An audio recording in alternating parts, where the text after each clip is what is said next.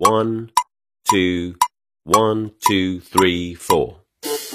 大社会，小新闻，新鲜事儿，天天说。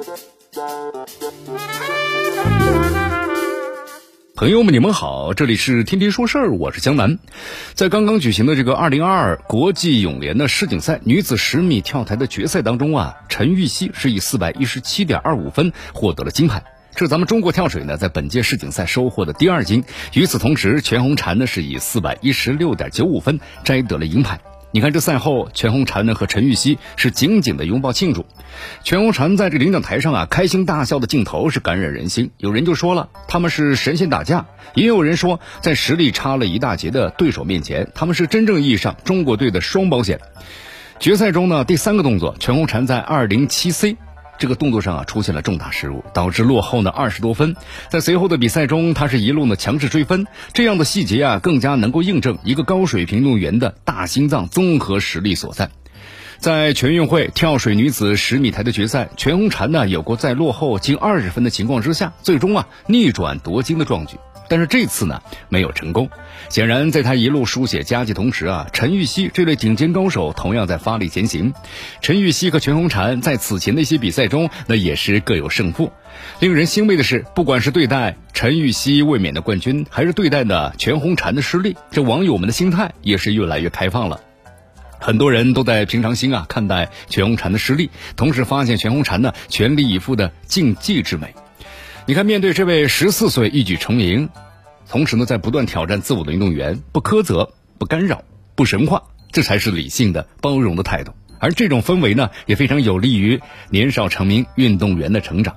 值得注意的是啊，在预赛、半决赛乃至呢决赛当中，全红婵呢都是在二零七 C 上出现了失误，这丢分呢相对明显。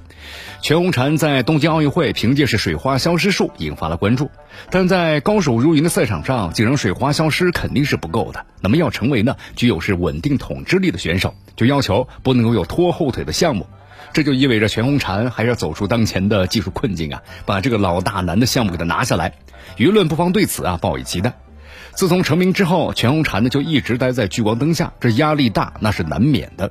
但她这次呢做得很好，舆论呢也用包容的心态去看待她的成长和表现，为运动员每一次的拼搏尝试喝彩，这是对体育竞技规律的尊重，也是对体育精神的彰显。